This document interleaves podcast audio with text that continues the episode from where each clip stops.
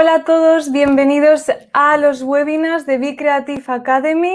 Ya sabéis que mensualmente traemos un webinar en colaboración con Be Creative Academy, que es la Academia de Cursos Online para Diseñadores Industriales. Yo soy Irene Ramos, ingeniera en diseño industrial y también creadora de colas de ideas.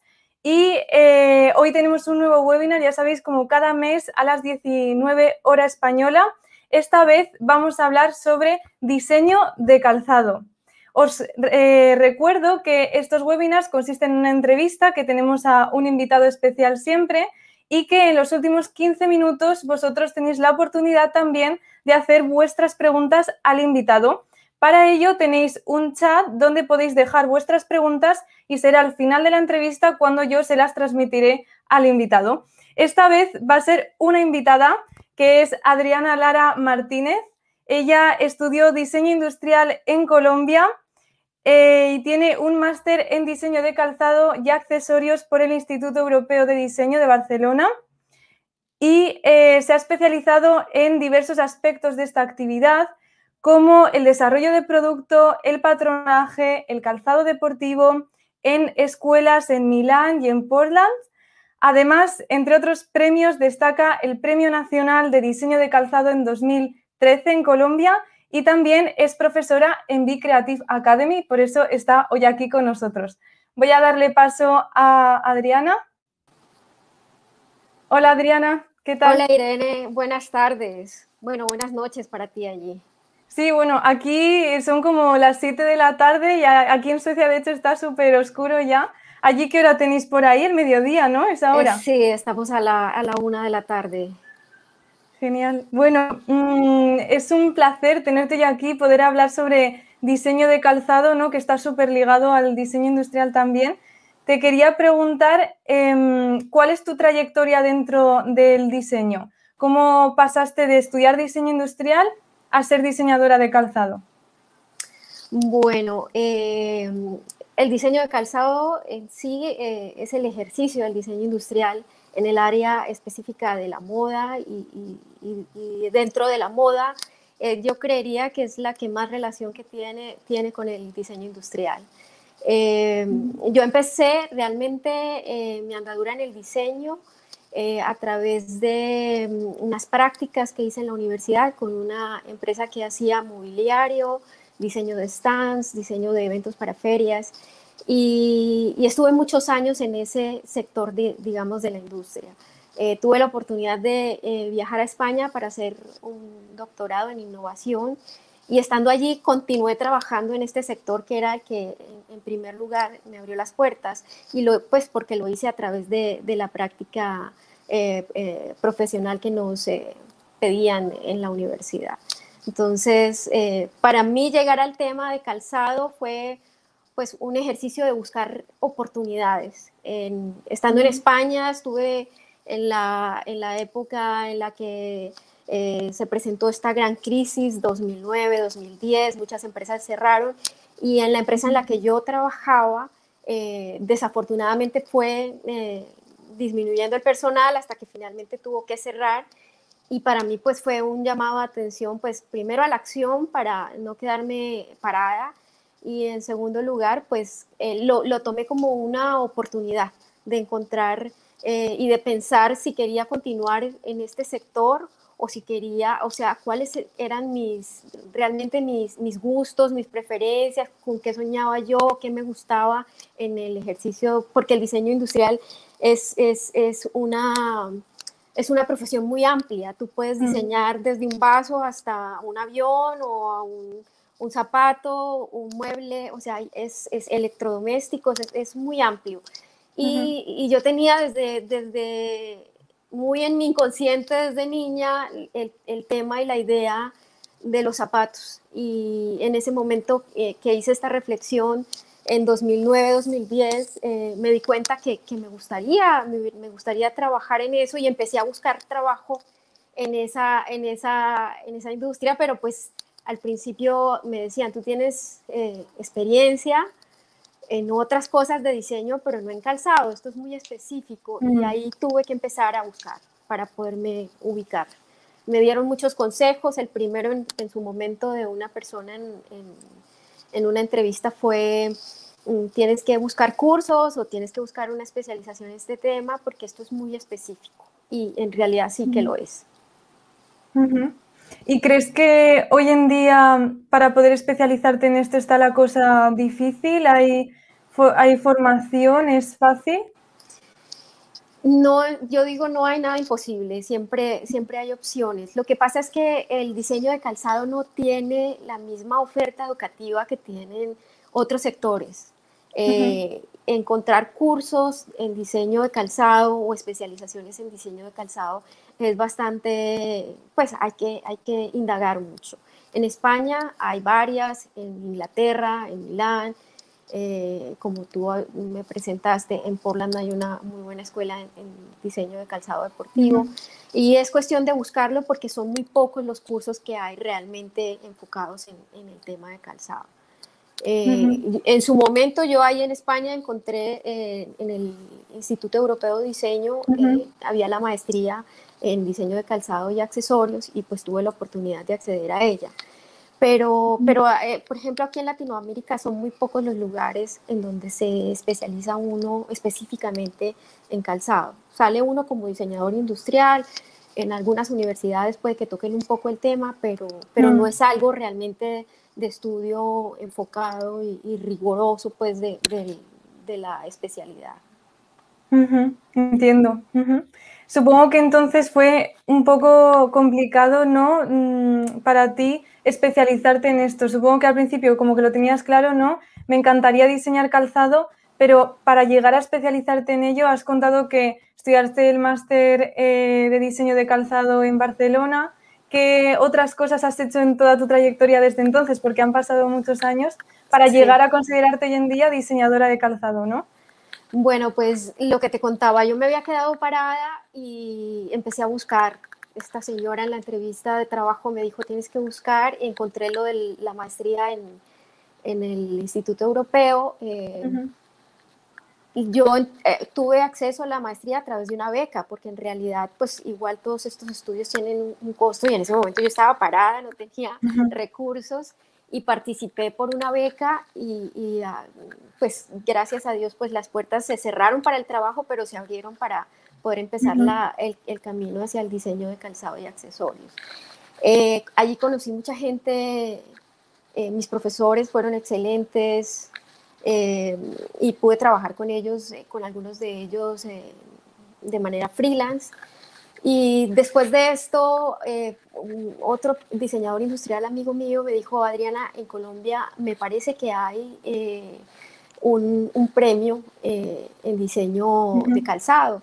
¿por qué no lo averiguas? Yo ya llevaba alrededor de 12 años viviendo en España y pues eh, mm, busqué la información y encontré que sí, que eh, allí dan, aquí en Colombia tienen un premio que estimula a los jóvenes creadores y sobre todo a la innovación. Entonces, eh, preparé una colección, la envié y participé como entre alrededor de 400, 500 personas con sus colecciones al final escogieron ocho y ya pues me llamaron a presentarme a la feria con la colección y con, el, y con, los, con los diseños. Y, pues él tuve, para mi sorpresa, mi gran fortuna, pues eh, eh, gané el primer lugar. Y, lo más interesante de este, de, digamos, lo que más me motivó el, eh, era que el, el, premio incluía una formación en Ars Tutoria en Milán, que es una de las escuelas más importantes que hay en diseño de calzado de lujo.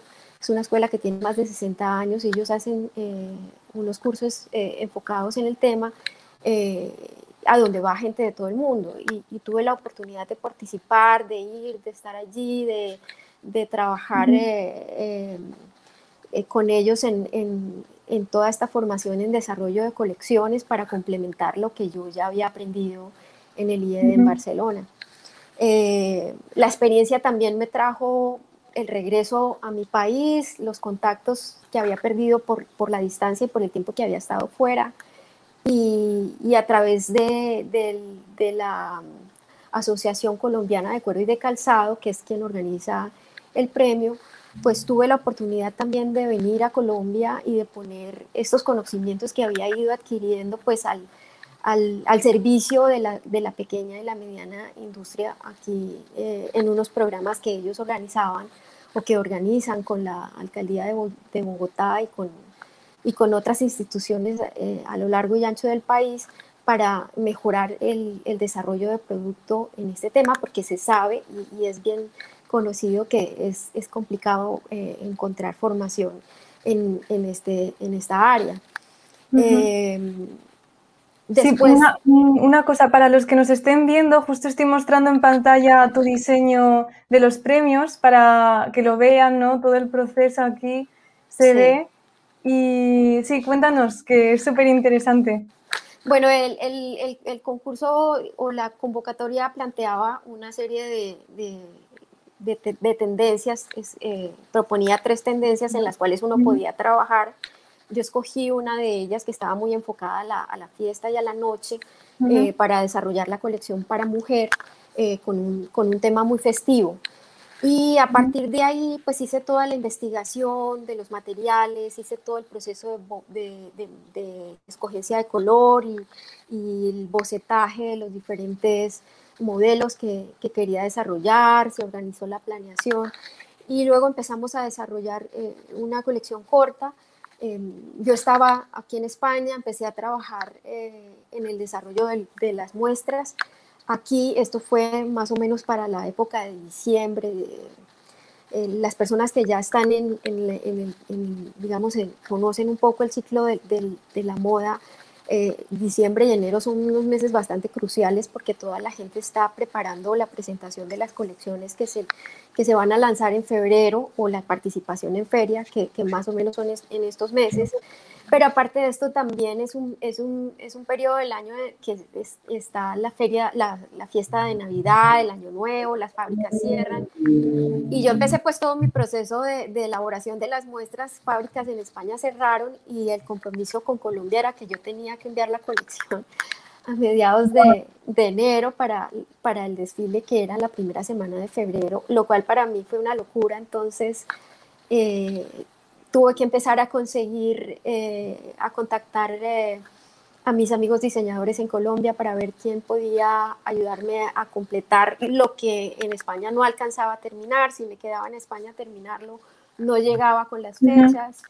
Entonces tuve la, la, colaboración de una diseñadora amiga mía, Catalina Navia, que trabaja en el sector también y, y, ella me contactó y me ayudó con el, con el desarrollo final de las muestras. Ahí está una, eh, una imagen de, de, toda la parte de los procesos.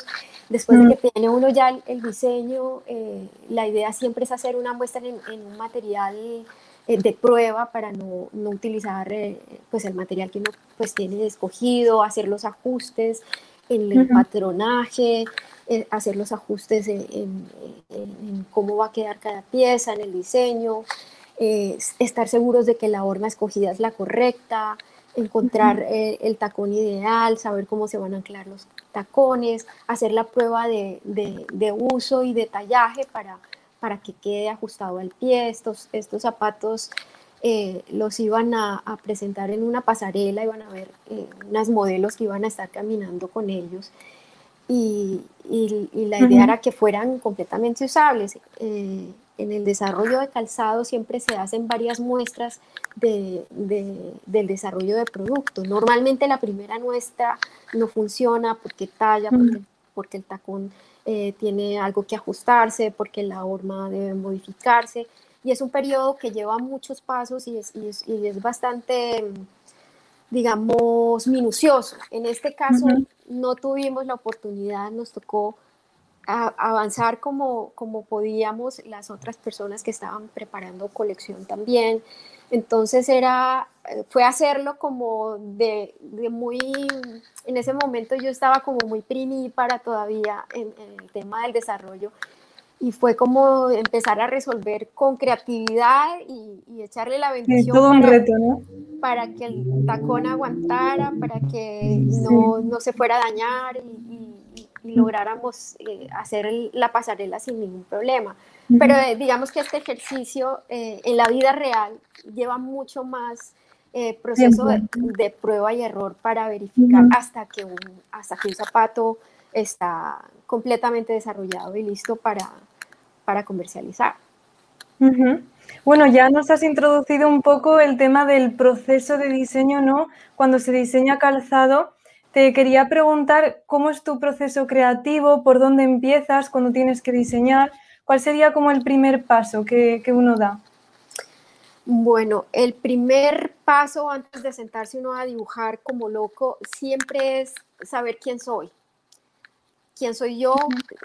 ¿Quién, quién es eh, la persona que está diseñando, quién es la marca, para quién estoy diseñando. Entonces, si yo estoy trabajando como diseñadora freelance para otra marca, tengo que ponerme en los, en los pies de la, de la marca, tengo que saber cómo es esa marca desde adentro, qué quiere eh, proyectar, cuál es... Eh, su consumidor objetivo, en qué mercado estoy. Yo tengo que conocer muy bien para quién voy a diseñar.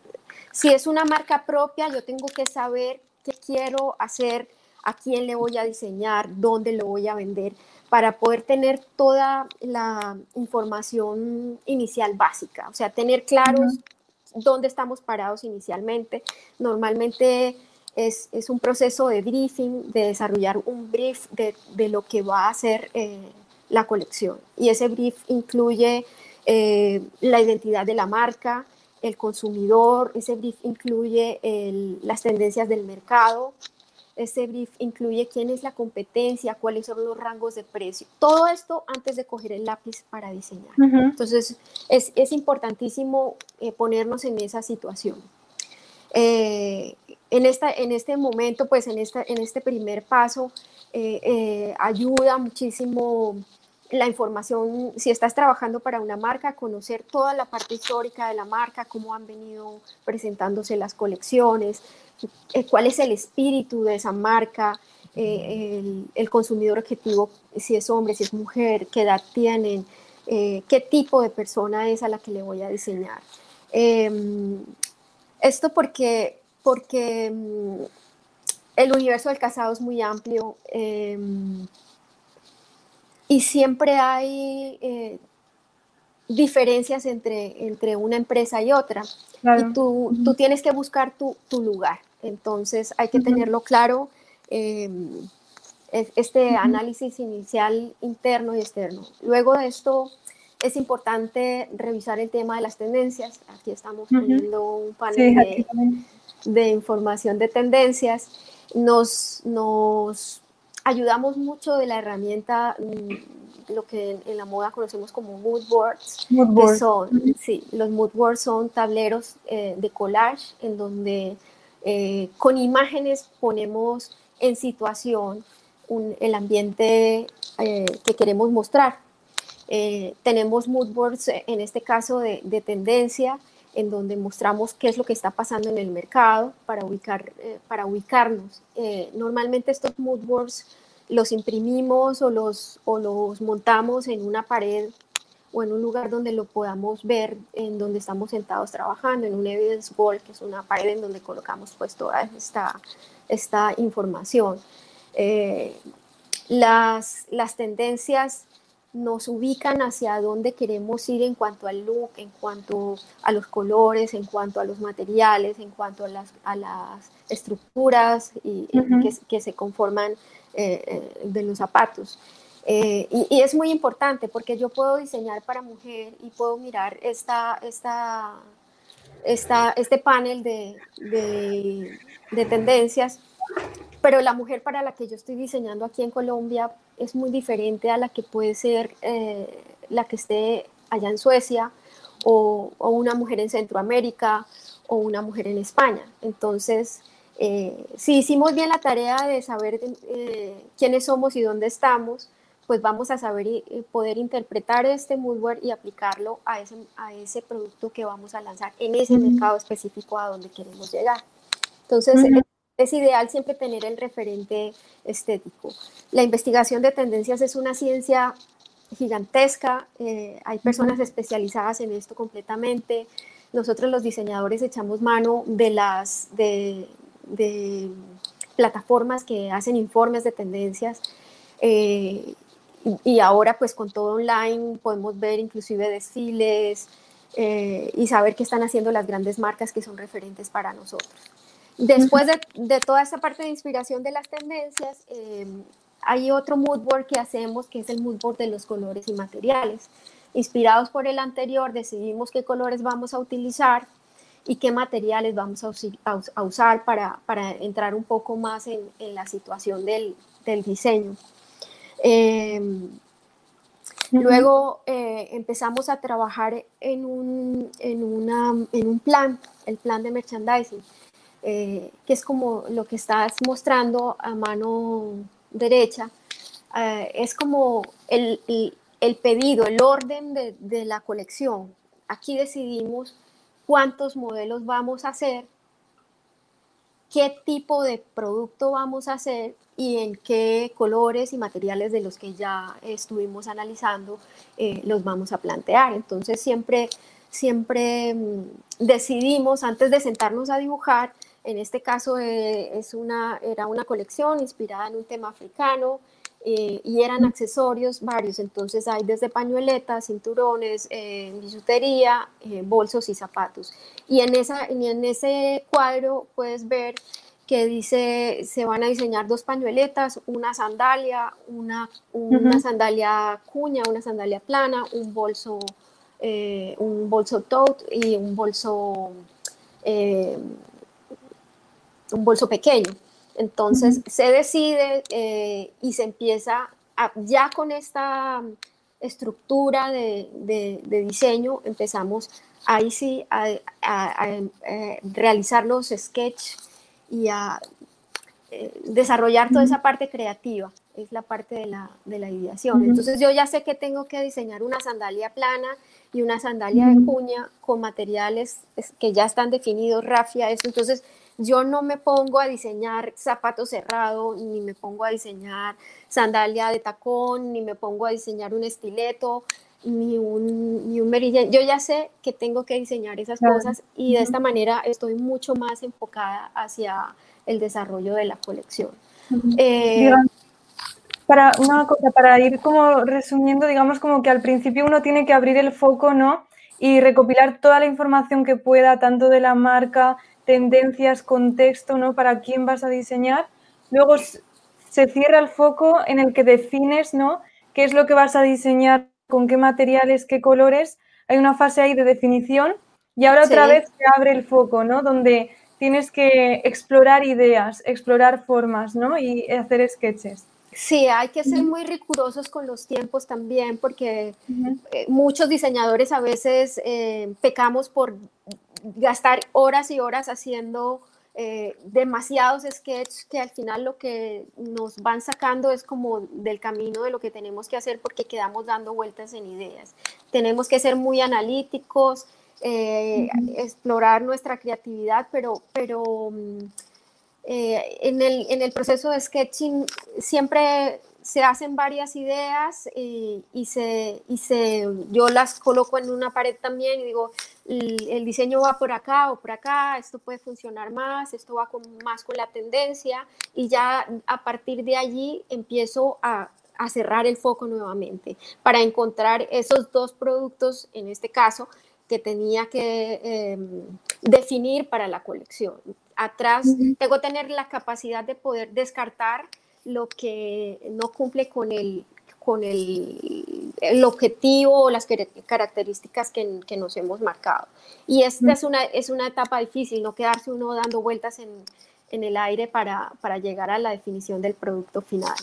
Y cuando ya están escogidos pues los diseños, pues ya empieza toda esta parte de, de, de, pasar del sketch de, del lápiz a empezar a hacer un render con, en mi caso yo trabajo mucho a mano también, con marcadores de colores y a preparar para visualizar cómo, cómo puede quedar de, la, y cómo puedo empezar a, pensar ya en el producto final. Después de, esto, de estos sketches, eh, y cuando ya está definido el diseño, lo colocamos todo junto para ver si, si realmente se ve como una familia. La idea de una colección no es diseñar piezas sueltas, sino productos que sean familia y que se puedan complementar unos con otros. Este es, eh, digamos, el espíritu que debe tener una colección. Después de que ya está definido, pues este grupo de cosas ya eh, que lo vemos que es coherente, eh, pasamos a la, como a la etapa técnica, entonces tenemos que desarrollar unas fichas técnicas en donde se especifican detalladamente los materiales, las medidas, los colores, para que en el área de desarrollo eh, de muestras eh, empiecen a trabajar en unos prototipos, que era lo que yo te contaba del, proyecto anterior de, las, de la feria. Eh, y, a partir de los prototipos, en la revisión de las, del, del tallaje y de las diferentes partes, pues finalmente uno llega a, a la elaboración del prototipo, el prototipo o muestra final con el cual ya puede presentar una colección. Genial, yo creo que ha sido súper interesante poder ver todo el proceso, ¿no? Además contado por ti de primera mano. Y te quería preguntar, ¿qué fase crees que es la más, donde aparecen más complicaciones o donde puede haber, no sé, más, la más complicada para un diseñador de calzado? Yo creería que siempre está en la fase de desarrollo de producto. Em, los, eh, la, etapa de diseño siempre, siempre está llena de, muchos inputs, de mucho bocetaje. Siempre finalmente como el perfil creativo del diseñador logra eh, ir sacando y encontrando las soluciones de diseño. Poner y volver real el, diseño es, lo más complejo que hay. Entonces, encontrar la, eso te lleva a, que tú encuentres eh, la forma correcta de fabricación. Entonces, como diseñador, y este es otro consejo que yo doy siempre, nos, no, no debemos quedarnos en, la idea y en el papel. Eh, es importante que veamos los procesos y conozcamos los procesos de producción. Eh, tú no me lo preguntas, pero un zapato puede tener entre, entre 10 y 60 y pico piezas. Eh, en su conformación y, el, proceso productivo puede, puede tener alrededor de unos 360 pasos en el desarrollo hasta que está la, la, muestra completa. Entonces, es importante saber cómo se hace y, que cada zapato se hace de una forma diferente. Hay diferentes, eh, eh, lo que llamamos nosotros construcciones, si son pegados, si son cementados, si son cosidos, si son inyectados. O sea, es, es, hay una cantidad muy grande de procesos que como diseñadores debemos conocer para que al momento de plasmar el, dibujo en el lápiz estemos pensando cómo lo podrían hacer y si la empresa en la que estoy trabajando tiene ese recurso técnico para realizarlo o dónde está ese recurso técnico, que, que, también es lo que sucede. Hay muchas empresas que trabajan realizando la producción externa y es cuando vemos que hay, hay gente que fabrica en China o que fabrica en México o en Brasil. Hay lugares del mundo que están mucho más especializados en ciertos tipos de zapatos. Y esto eh, varía muchísimo del tipo de calzado y del tipo de, colección que estemos desarrollando. O sea, para mujer encontramos una diversidad de procesos. Eh, para calzado deportivo es otro universo entero eh, y así en, cada tipología de calzado. Me encanta que nos hayas dado esta recomendación, ¿no? Que para diseñar eh, de forma eficaz uno tiene que conocer la parte de después, la parte de los procesos, el desarrollo de calzado para diseñar teniendo en cuenta todos esos requerimientos, ¿no? Que van a ir después a la hora en la que se produzca el prototipo y simplemente el diseño, ¿verdad? En un zapato real. Y eso también sucede en el diseño industrial, sucede en todo, ¿no? Uno tiene que saber sobre procesos de fabricación y ese tipo de cosas, materiales, para diseñar en base a eso, ¿verdad? Y ahora que lo has nombrado, hacia el final, el diseño eh, de calzado deportivo, que es como que ahora está como súper en boom, ¿no? Lo vemos en Instagram, dentro de diseño de calzado, como que el calzado deportivo es, es otro mundo, ¿no? ¿Qué opinas sobre eso? ¿Cómo ha sido tu experiencia también eh, en Rodland y así? Cuéntanos un poco. Bueno, sí, tú lo has dicho, es, es un mundo completamente diferente. El, Eh, hablábamos de que hacemos colecciones, que son grupos de, de, productos de calzado para mujer. En calzado deportivo es muy difícil encontrar empresas que hagan colecciones completas. No, pues, eh, no sé, Adidas lanzó una colección. No, siempre se, se lanzan modelos y siempre se prepara un zapato con su diversidad de, opciones en colores o materiales, pero no se desarrollan en, en grupos porque es, es, es un calzado muy técnico. El calzado deportivo está pensado en el, en el confort, en el rendimiento, de performance de los atletas y de ahí, eh, digamos que de la parte deportiva eh, ha invadido también el universo cotidiano. Eh, mm. Yo tuve la oportunidad de especializarme en calzado deportivo en Portland, en Oregon, en 2015. Eh, se hicieron una convocatoria. Allí hay una escuela que se llama Penso, eh, que fue fundada por eh, Dwayne Edwards, que él era el director creativo de Jordan y trabajó muchos años en Nike como diseñador senior. y él tiene una escuela en la que enseña específicamente sobre calzado deportivo y ayuda e impulsa los nuevos talentos y, y aboga también muchísimo por las minorías en el diseño, por las mujeres, por las personas de color. Y, él lo que busca es visibilizar a través de la formación que da a los eh, diseñadores eh, emergentes.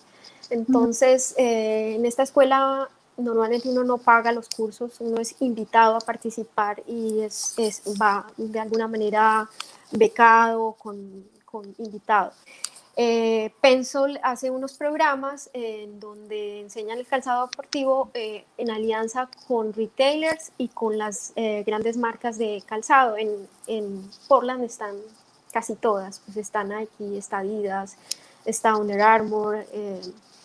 Eh, y normalmente cada año ellos tienen una serie de convocatorias. Yo me presenté a una en el año 2015 que fue convocada por ASICS, eh, la marca de calzado deportivo, y por Footlooker, que es uno de los retailers más grandes de los Estados Unidos, em, para diseñar er, eh, un modelo mm, nuevo y para eh, diseñar una versión especial del modelo Gel Light 3, que es como el modelo icónico de la marca.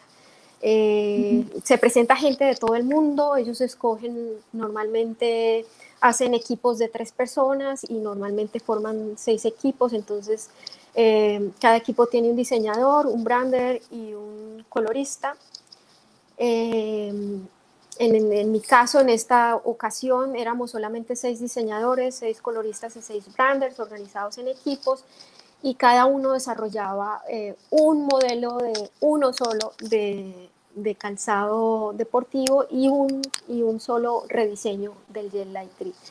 Es, es, es importante porque digamos que en este tipo de marcas tienen al alcance pues el desarrollo desde el, desde el material hasta el, hasta el producto final. Y, y, y digamos que el, todo el know-how técnico para el desarrollo de, un producto como esto, eh, digamos, no lo encuentras en, cualquier escuela. Y eh, la escuela está muy bien organizada, digamos que es curso todo el día, de mañana hasta la noche. Em, y teníamos eh, reuniones con los diferentes eh, proveedores de materiales. Eh, desarrollaban los materiales para lo que quisiéramos hacer. ¿Necesitas un material que cambie de color? Bueno, vamos a cómo lo quiere. y todo desarrollo de materiales se enfocaban en, buscar la manera de, desarrollar ese material si no existe. Si existe, tienes estas opciones. Ah, bueno, ¿quieres que cambie de color? Bueno, ¿de qué color a qué color? Entonces, no, ese no existe, pero lo podemos lograr. Y así, entonces empieza uno a ver el proceso de diseño desde la fuente, desde las personas que crean los materiales hasta, digamos, ya el, producto final y, y, tener y entender que el diseño de calzado deportivo eh, revisa todos los detalles, el tema de la ergonomía, el tema del rendimiento de los materiales para las suelas, de los materiales para, las, para, la, para los uppers, para las capelladas o eh, la parte superior de los zapatos. Entonces, eh, es, es, muy interesante, es muy interesante, vimos todo el proceso. Normalmente es como a manera de concurso, los diseños que nosotros desarrollamos, mm, digamos que ellos eh, nos ponían en un ranking, yo quedé con mi equipo en un segundo lugar. Y, ver los zapatos eh, cuando los lanzaron es, es, muy gratificante conocer que el, proceso del, del, diseño propuesto, mm, digamos que es, es, es, una, es, como lo digo yo, redundante, es una propuesta, toma un tiempo, años en, el desarrollo de moldes, en todas las pruebas, en hasta que llega al, al, producto final que, se, que tú ves en una tienda cuando lo, cuando lo es, es muy interesante.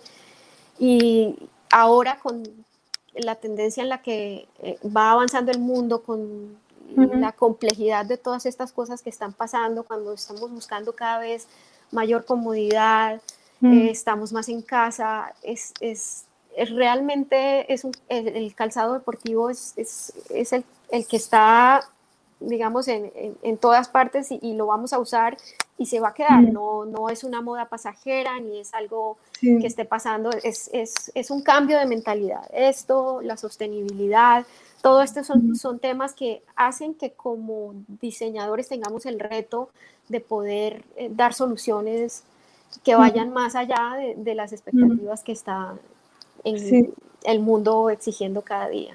Sí, con esto que has comentado me viene a la mente las zapatillas de Nike que no necesitas abrochártelas, seguro que las has visto, que son con esta forma tan peculiar, metes el pie y ya está, ¿no? Es como un súper ejemplo de lo que acabas de decir, ¿no? De ir más allá, el tema de la tendencia de, la comodidad, ¿no? Del calzado deportivo, la ergonomía y todo esto, ¿verdad? Sí, vimos que ellos hicieron el lanzamiento hace como un mes y medio, dos meses creo. Y, de todas formas, es, digamos que yo lo vi como un momento importante, porque si te das cuenta, en calzado deportivo eh, los desarrollos eh, van enfocados hacia la tecnología que se está implementando en el desarrollo de cada pieza. Entonces, teníamos eh, la tecnología de las suelas free, entonces todo, todo lo que hicieron con este tipo de suela, y luego los Air Max, como han ido mm. evolucionando a, lo largo del tiempo.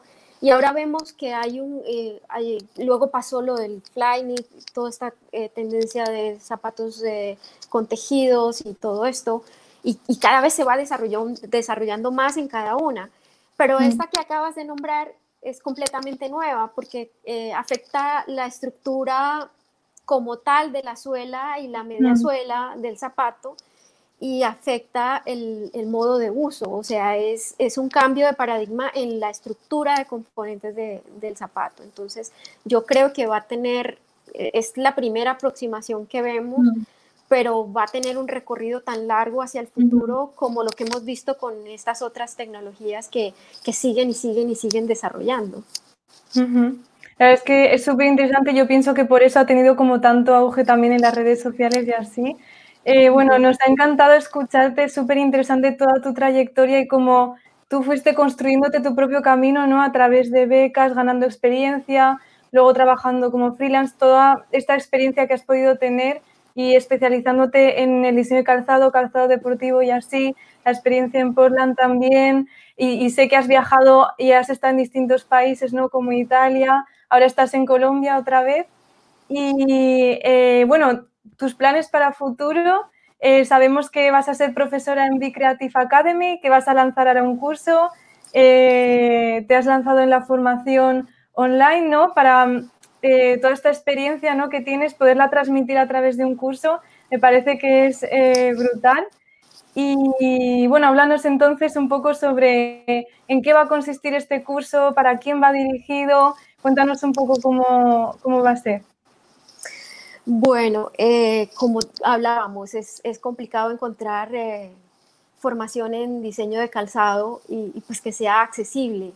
Eh, yo te decía, no hay nada imposible. Y, em, pues se me ha presentado la oportunidad de colaborar con Bicreative para el desarrollo de una formación en, en, diseño, en construcción de colecciones de calzado de mujer. Y, y pues me lancé al agua. Estamos en este momento eh, desarrollando el curso para tenerlo disponible eh, lo más pronto posible. El curso tiene como objetivo aprender a construir una colección de calzado que sea coherente y que tenga una identidad reconocible, que esté bien enfocada, que tenga el equilibrio correcto de producto entre las nuevas tendencias y las necesidades del mercado. Un poco lo que hablábamos cuando yo te decía que tiene uno que saberse ubicar muy bien antes de empezar a diseñar.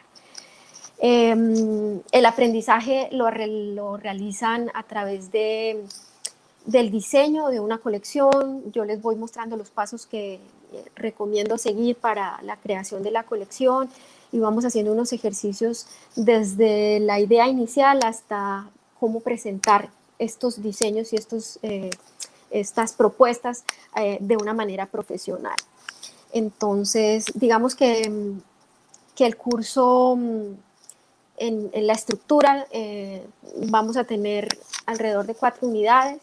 En la, primera, en la primera fase vamos a aprender todo esto que yo te explicaba de la definición del brief, de la identidad de la marca, el consumidor, los colores, los materiales. Eh, luego vamos a pasar a una segunda fase eh, en la elaboración de moodboards, en donde nos vamos a centrar en las tendencias, en los colores, en los materiales, en el concepto, de dónde sacamos la inspiración. Luego, en una tercera parte, pues que es para mí la más importante, vamos a ver cómo se realiza el plan de merchandising, y esta parte es eh, en donde, eh, en donde nos enfocamos para definir eh, la colección por precio, por familias de producto, por tipología de producto y lograr tener un cuadro de colección con el cual empezar ya a hacer el, el, diseño y, y, la propuesta creativa. Y la última parte del curso es cómo dibujar esta colección, ya teniendo ese plan de lo que queremos hacer. Em, entonces en esta fase hacemos todo el proceso de dibujo de las estructuras, cómo dibujar un estileto, cómo dibujar un zapato plano, cómo, cómo dibujar los detalles, hacer los sketches a mano alzada, luego cómo coger estos sketches y volver los renders, cómo lo hacemos a mano alzada, cómo lo podemos mejorar eh, usando eh, herramientas de software como el Photoshop, el Illustrator. Y, y, luego, pues, cómo pues, montamos el cuadro de la colección final. Y por último, cómo se hace una ficha técnica para, para desarrollo de producto, para que el, el alumno eh, realice todo el proceso y pueda eh, adquirir los skills necesarios para, para ir a la industria con mayor seguridad y, y desarrollar la, la, labor de un diseñador de calzado. Súper interesante, vamos, muy completo, ¿no? Desde el inicio, desde cuando ni siquiera se sabe qué se va a diseñar, donde uno tiene que hacer el proceso ¿no? de inspirarse y así, todo el proceso de diseño hasta que está listo para mandar a fabricar prácticamente, ¿no? Sí, Es, la idea es que es un curso sencillo para, está enfocado a los diseñadores sin experiencia, eh, que quieran e, empezar desde cero, o para diseñadores que ya estén interesados en cómo eh, enfocarse, lo que me pasó a mí, que, que yo ya llevaba varios años de experiencia en diseño industrial, pero que no, no, no, tenía el conocimiento específico, entonces en cómo ubicarse para el desarrollo de la colección, o también para estas personas, porque también además de los diseñadores hay, hay gente que, que ha montado su empresa, yo voy a hacer zapatos y entonces medio lo dibujo y lo presento, pero que no tienen una formación eh, reglada en diseño industrial y que quiere adquirir el conocimiento para poder enfocar o para poder eh, dirigir a una persona que vaya a realizar esa actividad para su, para su empresa. Genial, súper interesante y también aprovechamos para comentarles que en Creative Academy tienen un descuento por estar viendo este webinar del 10% de descuento en cualquiera de los cursos, en el tuyo también, en el momento en el que se lance ya lo avisaremos. Y es con el cupón collaje de ideas, colas de ideas. Por si alguien está interesado, le dejamos ahora en el chat, dejamos el, link para que podáis echar un vistazo a los cursos de Be Creative y en el futuro cuando esté también el de Adriana. Y bueno, ya estamos pasando hacia el final del webinar, que me da mucha pena porque está siendo muy interesante, pero por aquí vemos que por el chat ya hay gente que está haciendo preguntas. Eh, este es vuestro momento, si queréis preguntarle algo a Adriana sobre su trayectoria, sobre todo lo que hemos hablado, el diseño de calzado y así, ya sabéis que tenéis el chat. Voy a lanzarte la primera pregunta por aquí de Miguel Raya, que pregunta, ¿ustedes fabrican sus propias hormas? ¿De qué material es la horma que usan? Te preguntan un poco sobre el tema de la horma. ¿El diseñador industrial no diseña las hormas, ¿no? O sea, eso es como una herramienta que, tienen los que desarrollan el, prototipo después o cómo, cómo funciona. Bueno, cuando eh, tú decides qué tipo de, zapato vas a hacer, cuando haces ese cuadro y defines voy a hacer un zapato plano o voy a hacer una sandalia, en ese momento estás empezando a pensar también en cuál es la horma que vas a utilizar para hacer el zapato. La horma eh, del zapato es una pieza de madera o de plástico eh, que se desarrolla con la forma del pie y sobre esa, sobre esa pieza se montan las diferentes eh, piezas del zapato y se coloca la suela y se, así es como se elaboran los zapatos. Em, normalmente existe una persona que es la encargada de desarrollar la horma, pero el diseñador del zapato es el que debe definir qué tipo de horma necesita.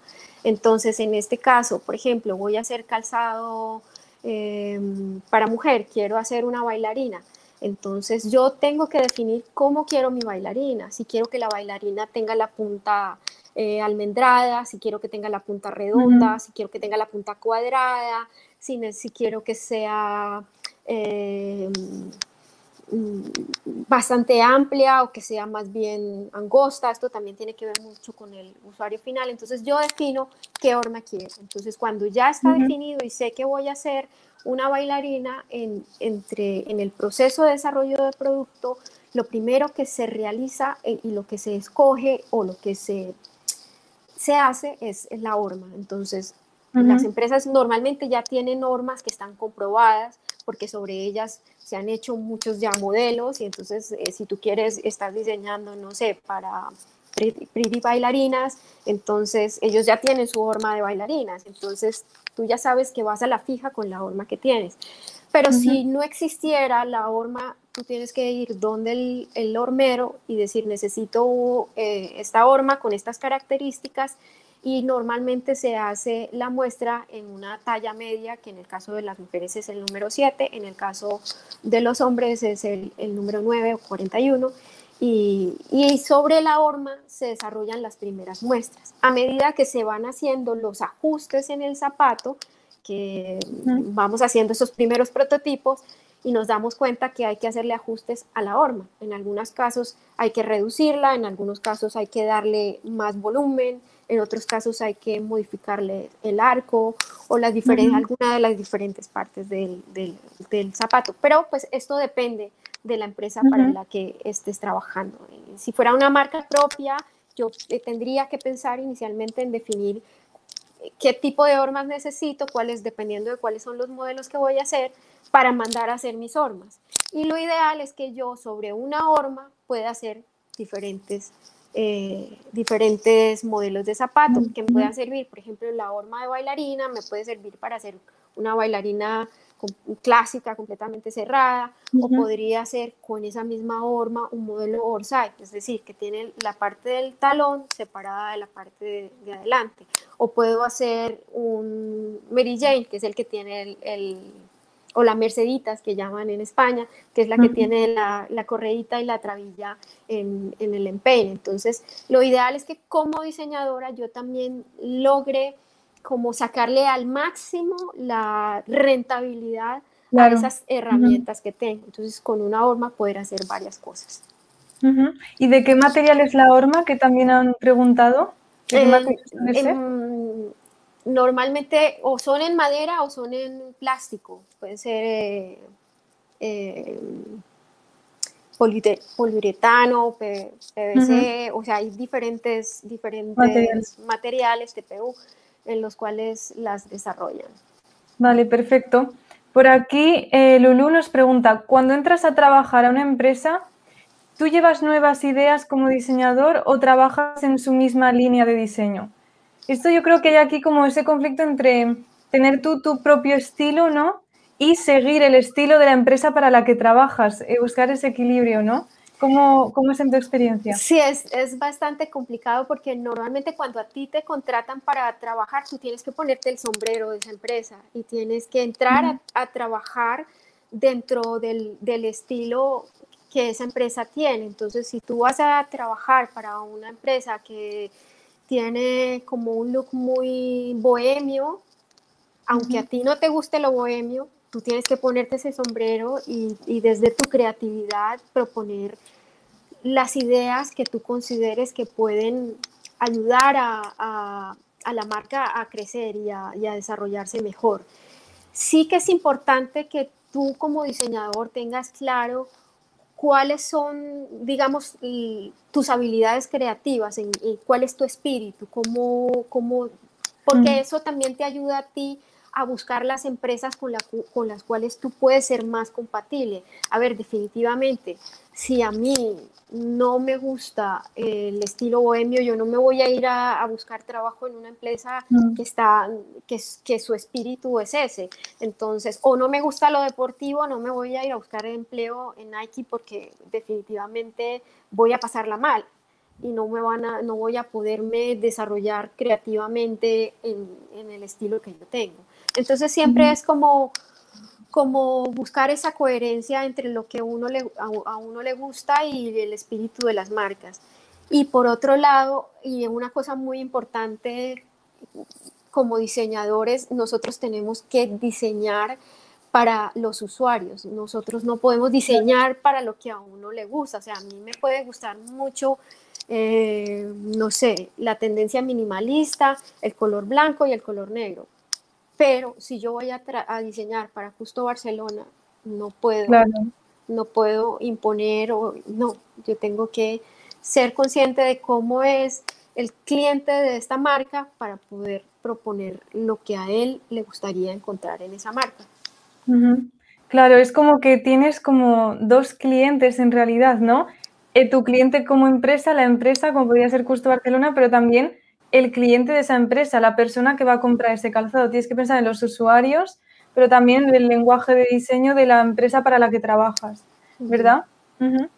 Muy interesante esta reflexión y esta aclaración, yo creo. Por aquí, Juanita Martínez pregunta, ¿qué posibilidad hay en el calzado de involucrar el diseño socialmente sostenible? También otra tendencia, ¿no? del último año, la sostenibilidad. Bueno, ¿qué posibilidad hay? Hay toda la posibilidad, el 100% de las posibilidades. Venimos en un despertar eh, a nivel global con el tema de la sostenibilidad, sostenibilidad. Si bien no es un concepto actual, porque es algo que mm, bien, de lo que viene, se, viene hablándose hace décadas, eh, sí que vemos, eh, digamos, el esfuerzo de la industria para, para poder proponer productos sostenibles. Eh, digamos que en todo el, ciclo de, diseño y desarrollo de calzado, eh, cuando yo les hablaba de ubicarnos quiénes somos y luego de mirar las tendencias, eh, en el tema de las tendencias, venimos viendo que el, consumidor cada vez está muchísimo más consciente hacia estos temas. Y esto no, lo que te decía, no es de, de 2020, en, los informes de tendencias esto se viene reflejando hace ya unos 6, 8 años como una dirección cada vez más marcada. Y eh, en el ciclo de diseño y desarrollo, si empezamos desde el origen, empezamos por los materiales y por los procesos. Hasta ahora, digamos, el año pasado empezamos a ver el, lanzamiento de, todas estas em, iniciativas en calzado deportivo, por ejemplo, de eh, cero desperdicio, que es el que tiene Nike, de los océanos, que es el que tiene Adidas, y cada marca la cantidad de, digamos, de propuestas que tienen. Entonces, cuando ellos ya empiezan a hablar es porque están invirtiendo un dinero, unos esfuerzos, una investigación y un desarrollo en materiales. Eh, actualmente ya tenemos eh, plásticos reciclados, fibras recicladas, tenemos cueros orgánicos, cueros con, con curtido vegetal, que son son cueros que no, no, están hechos como la, como la cultiembre que se hace con cromo, sino que se hace con, con sustancias vegetales para darles los colores. Tenemos el cuero que llamamos orgánico, que en realidad no es cuero, es, es, un, es un, cuero creado a partir del el cultivo de hongos o el cultivo de fibras, eh, la mezcla de plantas, hay una cantidad de desarrollos que ya empiezan a verse de manera real y comercial. Tenemos marcas desde Stella McCartney, Dance, Converse, eh, EcoAlf, eh, H&M, que están ya apostando por incluir estos materiales y por incluir procesos cada vez más sostenibles. Pues es ideal, en primer lugar, pensar en los materiales, en segundo lugar, eh, que estos materiales, digamos, si no podemos cerciorarnos que sean y que se hayan logrado ya al 100% reciclables, sí que haya eh, la trazabilidad de los procesos. Esto quiere decir que conozcamos cómo han sido eh, realizados para saber en qué cantidad han afectado al medio ambiente o si no lo hacen para la elaboración de los materiales. En segundo lugar, el tema de las colaboraciones y, esto no es yo me junto con este para diseñar, sino cómo yo desde mis procesos en mi empresa puedo trabajar con los procesos de otra empresa para lograr productos más sostenibles. Y no sé, trazabilidad, colaboraciones, eh, los materiales. En esto de la sostenibilidad hay, hay, hay adelantos que ya cada vez se van viendo muchísimo más reales, cosa que no, no, sucedía antes. Ya estamos viendo en el mercado las zapatillas de Adidas, las zapatillas de Nike, ya estamos viendo Stella McCartney, estamos viendo los, las suelas eh, que están recicladas de Converse, estamos viendo otra tendencia súper, súper marcada es el upcycling que lo veíamos muy lejano, pero estamos viendo ya que en el tema de calzado lo, lo, vamos a recuperar materiales, inclusive hay gente que está desbaratando cosas eh, que no sirven para recuperar piezas que sí sirven o están buscando componentes de calzado de, de cosas que, eh, digamos, fueron Mm, no desperdicios, sino que quedaron de otros procesos productivos y, que no se utilizaron y se empiezan a mezclar. Hay gente que está eh, muy enfocada en este tema. Hay, hay, una, hay una diseñadora que se llama Helen Kirkham, creo que es el apellido, y ella hace colaboraciones con las grandes marcas de calzado deportivo haciendo este tipo, al principio se veían muy Frankenstein, como muy mucho ensamblaje, pero es un lenguaje, una mentalidad, una filosofía que cada día está cobrando muchísima, muchísima más fuerte. Hay otra marca, no sé, Recotour, en, en Japón hay varias personas que están trabajando este tipo de, de llegar al producto final a través de cosas que han sido desperdicio o que han quedado de otros procesos o, que han sido eh, recicladas. Sí, sí, es muy interesante este concepto que has nombrado de upcycling, que consiste en eso, en coger eh, productos que, que, han sido desechados y darles como otra vida en un producto que tenga una, una vida más larga, ¿no? Por eso es upcycling. No, por ejemplo, una botella se puede reciclar y entonces convertirse en otra botella que probablemente se deseche, nada más la usas, o se puede convertir en, el textil que se utiliza para una zapatilla. Entonces ahí se ha producido un upcycling, ¿no? Porque se ha convertido en, un producto de, más calidad o de más uso a largo plazo y así. Y has nombrado también EcoAlf, que los, los tengo un poco ubicados, que utilizan los residuos del mar y colaboran con pescadores y de esos residuos y esos plásticos eh, hacen textil y luego lo convierten pues en camisetas de deporte y en deportivas, zapatillas y así. Súper interesante. Em, eh, terminamos aquí entonces con, toda esta conversación sobre sostenibilidad, la relación con los materiales y el diseño de calzado que, está como todo súper vinculado, ¿no? Tecnología, materiales y, calzado y un poco con esta mirada hacia el futuro del, diseño de calzado. Muchísimas gracias, Adriana, por estar hoy aquí, por compartir este rato con nosotros. Yo creo que ha estado muy interesante. Hemos hablado, vamos, de todo el proceso dentro del diseño de calzado y nada, esperemos que nos veamos en otro webinar y que tenga mucho éxito tu curso en Bicreative. Gracias. gracias a ti por la invitación y, nada, a la orden siempre, cuando necesites lo que sea. Y gracias a todos también, gracias a todos por vernos. Nos vemos en el próximo webinar. Adiós. gracias. Bye.